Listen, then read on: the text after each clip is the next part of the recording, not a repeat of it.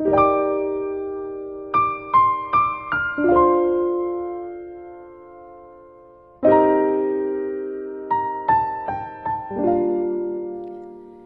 shuddered with cold and ran down the road to the bridge. There, warm, they started walking hand in hand. A flash came into the sky. The white moon, halfway down the west, sank into insignificance. On the shadowy land, things began to take life, and the plants with great leaves became clear. They came to the beach.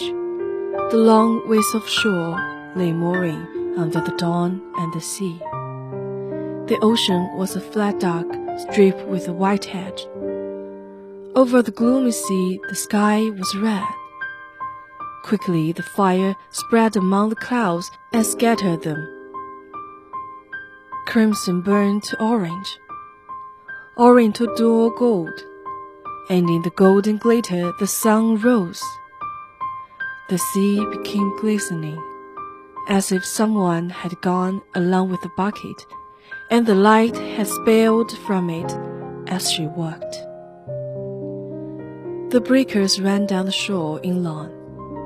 Whole strokes, tiny seagulls like little spray, wheeled above the line of surf their crying seemed larger than their bodies.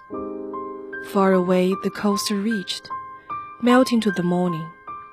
The tussocky sand hills seemed to sink to a level with the beach. On this shore only they watched the sea and the rising sun, and heard the faint water and the sharp crying of the gulls.